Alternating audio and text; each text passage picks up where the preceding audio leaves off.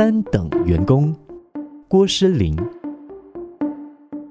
等午餐，等放工，等发薪。世界没有郭诗林也运行如常。热吻的热吻，暗算的暗算，放不下的放不下，不解好了歌的继续不解。诗让郭诗林无可替代。这个人很精彩，坐在我对面呢是本地诗人。嗨，大家好，我是诗玲。你会怎么样把阅读推荐给更多人？现在的娱乐有很多元的选择，阅读是其中一项嘛。可能有些人选择看戏，有些人选择听音乐。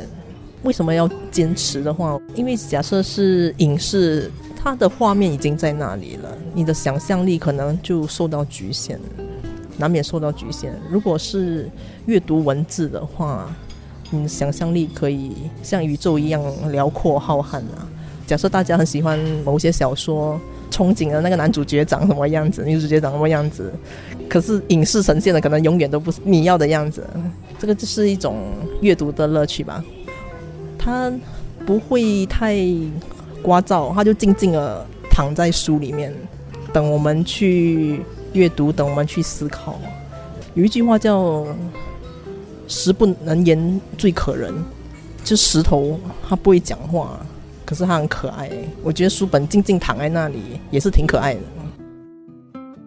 因为我们这个单元叫做“这个人很精彩”，所以我们可能请诗玲来讲一下，对你而言，精彩是什么？接受自己的平凡就是一种精彩嘛。每个人小时候都会幻想自己会怎么样怎么样嘛，做什么惊天动地的事情。不过其实发现。伟大的人反而犯下的错，可能也是伟大的错。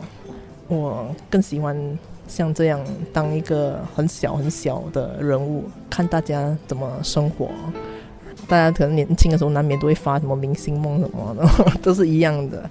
后来长大了，你就知道，哎，现实就是这样子啊。